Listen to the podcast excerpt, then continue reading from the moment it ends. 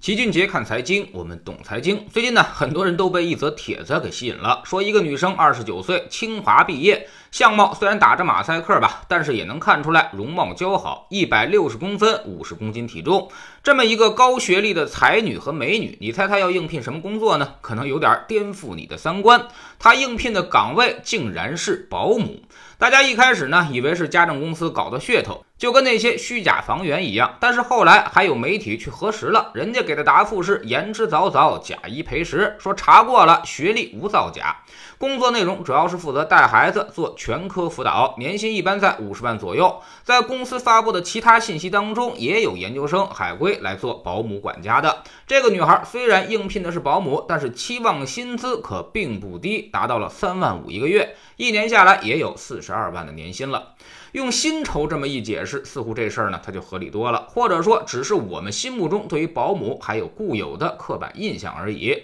觉得无非就是照顾人的，但其实这几年的保姆行情早就是水涨船高了，甚至现在的保姆收入已经远远超过了大学毕业生，甚至远超白领水平。老齐家用的家政阿姨月薪也已经达到了八千到一万了，而且还要包吃包住，工作无非也就是洗衣服、做饭、收拾卫生这些生活琐事。如果要是带孩子辅导功课，甚至要求用英语做交流，那么肯定就会更贵。所以这样一个清华毕业的美女，要求三万五。一个月，老齐敢说她会很有市场，甚至还会很抢手。太多的有钱人愿意开出这个薪酬去招一个高级的家政在家里，一是为了辅导孩子，二是为了赏心悦目。在经过了比房子、比车子、比奢侈品之后，现在家政其实也已经成为了有钱人炫耀自己身份地位的标准之一，就跟公司里的前台是一样的，自己家里的阿姨水平。也是他面子的一部分，所以很多人惊愕，甚至感觉到诧异：清华毕业不去搞科研，不去努力奋斗，竟然甘愿做家政。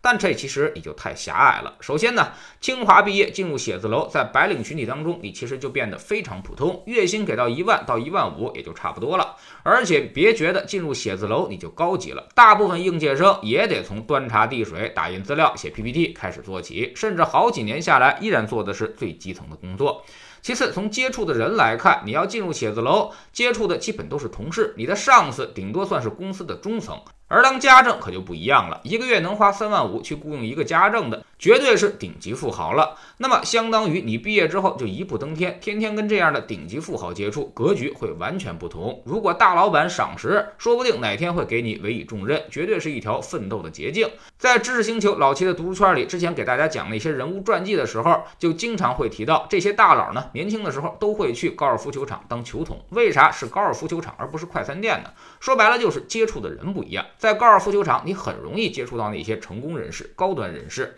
而且获得更好的机会。比如巴菲特和彼得林奇皆是如此。第三，单从收入上来说，三万五这个数字，清华毕业，如果在职场中打拼五到十年，你也未必能够企及。第四，这也是年轻女孩接触真正的高质量的有钱人圈层最近最好的机会。当然，这个想法呢是有些龌龊，在此也就不展开了，我们也不讨论，大家应该都懂。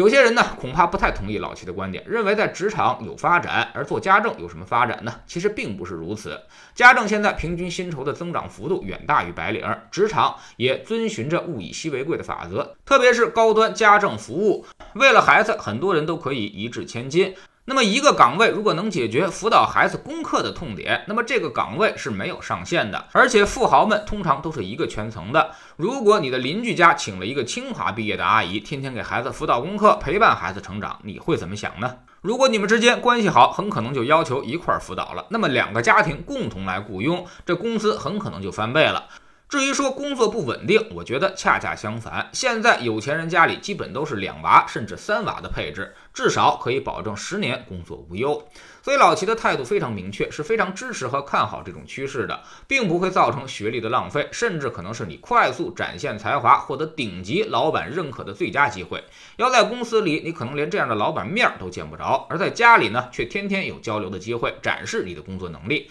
未来转成秘书，甚至转到业务线上，重新进入写字楼获得工作，也是十分有可能的。足以说明这些女孩是真正动过脑子的。这个社会已经完全多元化了，不再只有单一的发展路径。需要开拓思路，在最小的竞争的地方让自己具备优势地位，从而脱颖而出。工作呢，其实本身也是一种生意，找到市场的需求，找准自己的功能定位，你得找到资源最稀缺的地方，才能够让自己的才华卖个好价钱，而不能总是想着在那些竞争争最激烈的市场去拼体力，那样其实才是浪费你的才华和努力。老齐认为，高端家政市场未来仍有红利，对于大学毕业生，尤其是优秀大学的毕业生而言，会给出相当高的溢价水平，远是你写字楼收入的好几倍。只要你肯放下身段，转变你的传统观念，就会走上职业的快车道。其实呢，就跟八十年代一样，那会儿都说宁可上街要饭，也不当什么个体户。但是后来发展起来，成为那些富豪的，都是那些不怕被挨骂、敢于下海创业的。